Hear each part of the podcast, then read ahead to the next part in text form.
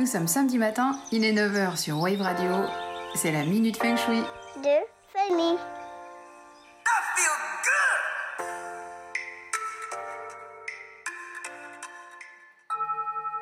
Nous allons voir ce matin que les miroirs ont une place très importante en Feng Shui. Ils permettent notamment de détourner des énergies hostiles ou de corriger des configurations défavorables à un espace. Donc, bien savoir utiliser un miroir est un atout lorsqu'on veut gérer l'énergie de son habitat. Quelques règles sont cependant à observer afin de ne pas provoquer par, euh, par mégarde l'effet inverse à celui souhaité. Alors, quelques exemples d'utilisation d'un miroir afin de remettre pour détourner des énergies hostiles. Ce type d'énergie émane notamment des angles formés par les arêtes d'un pilier carré. Parce que ces arêtes et ces angles sont autant de flèches invisibles envoyées dans quatre directions et qui ciblent les habitants qui passent devant tous les jours. Si vous avez un pilier ou une colonne ronde dans un intérieur, c'est beaucoup moins néfaste qu'un pilier carré. Parce que cet élément, qui a donc, comme on vient de le voir, une forme active, est par ailleurs néfaste, en ce qu'elle engendre des coupures de chi. On conseille tout simplement de le faire disparaître. Alors, c'est beaucoup plus facile à dire qu'à faire, mais en feng shui, on peut le faire disparaître de façon symbolique. Et comment? Vous l'aurez compris, en l'habillant de miroirs, ce qui stimulera la circulation du chi et fera disparaître ses effets négatifs.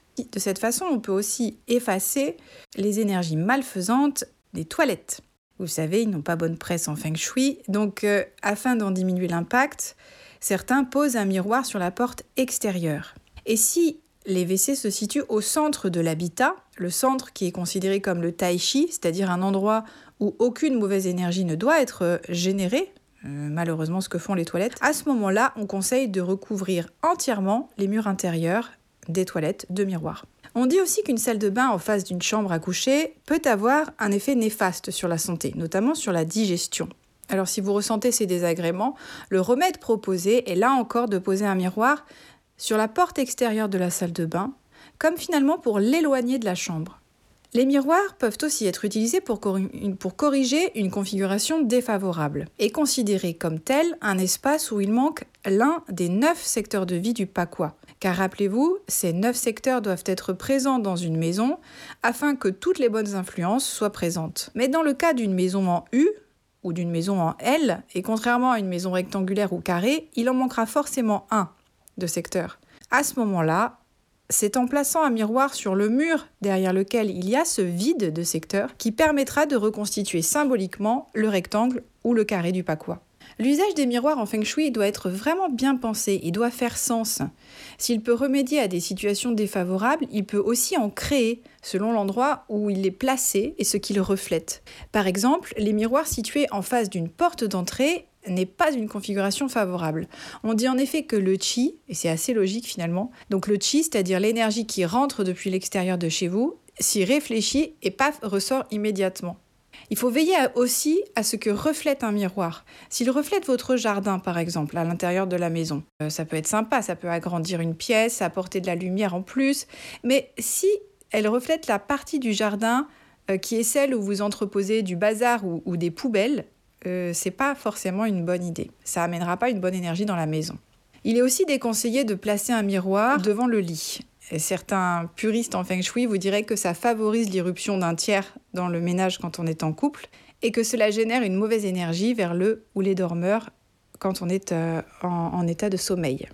Je conseille aussi d'être attentif à la taille d'un miroir. Faire par exemple un mur composé de plein de petits miroirs n'est pas opportun en ce que cela coupe l'énergie et ça la disperse, ça la fragmente finalement. Et vous avec, si vous vous regardez dedans. De même, il vaut mieux éviter que votre tête soit coupée lorsque vous vous regardez dans un miroir. C'est pourquoi il est conseillé de choisir des, miroirs assez grands, assez hauts, qui ne coupent pas non plus les pieds. Parce que, encore une fois, ça fragmente votre reflet. Et au passage, ça fait râler de ne, pas se voir euh, en entier, surtout si euh, on veut euh, jauger la tenue que l'on porte.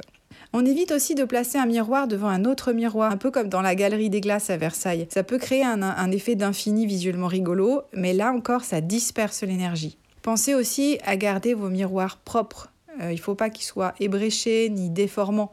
Selon ce qu'ils reflètent, ça peut être négatif et ça va altérer le reflet. On peut donc faire changer l'énergie avec des miroirs. Essayez chez vous et vous pourrez certains changements. Et deux petites astuces pour faire venir l'abondance grâce au miroir. Si vous avez une toute petite cuisine, placez un miroir ou un revêtement réfléchissant derrière vos plaques de cuisson afin de doubler symboliquement leur nombre et augmenter la quantité de nourriture préparée. Ça symbolise l'argent. Et puis pour les commerçants ou tous ceux qui ont une, une, caisse, mettez un petit miroir dans la caisse, cela aidera à multiplier les gains qui s'y trouvent. Sur ce, salut et bon week-end La mini de famille. Retrouvez-moi tous les samedis matins à 9h sur Wave Radio, podcast en ligne sur waveradio.fm.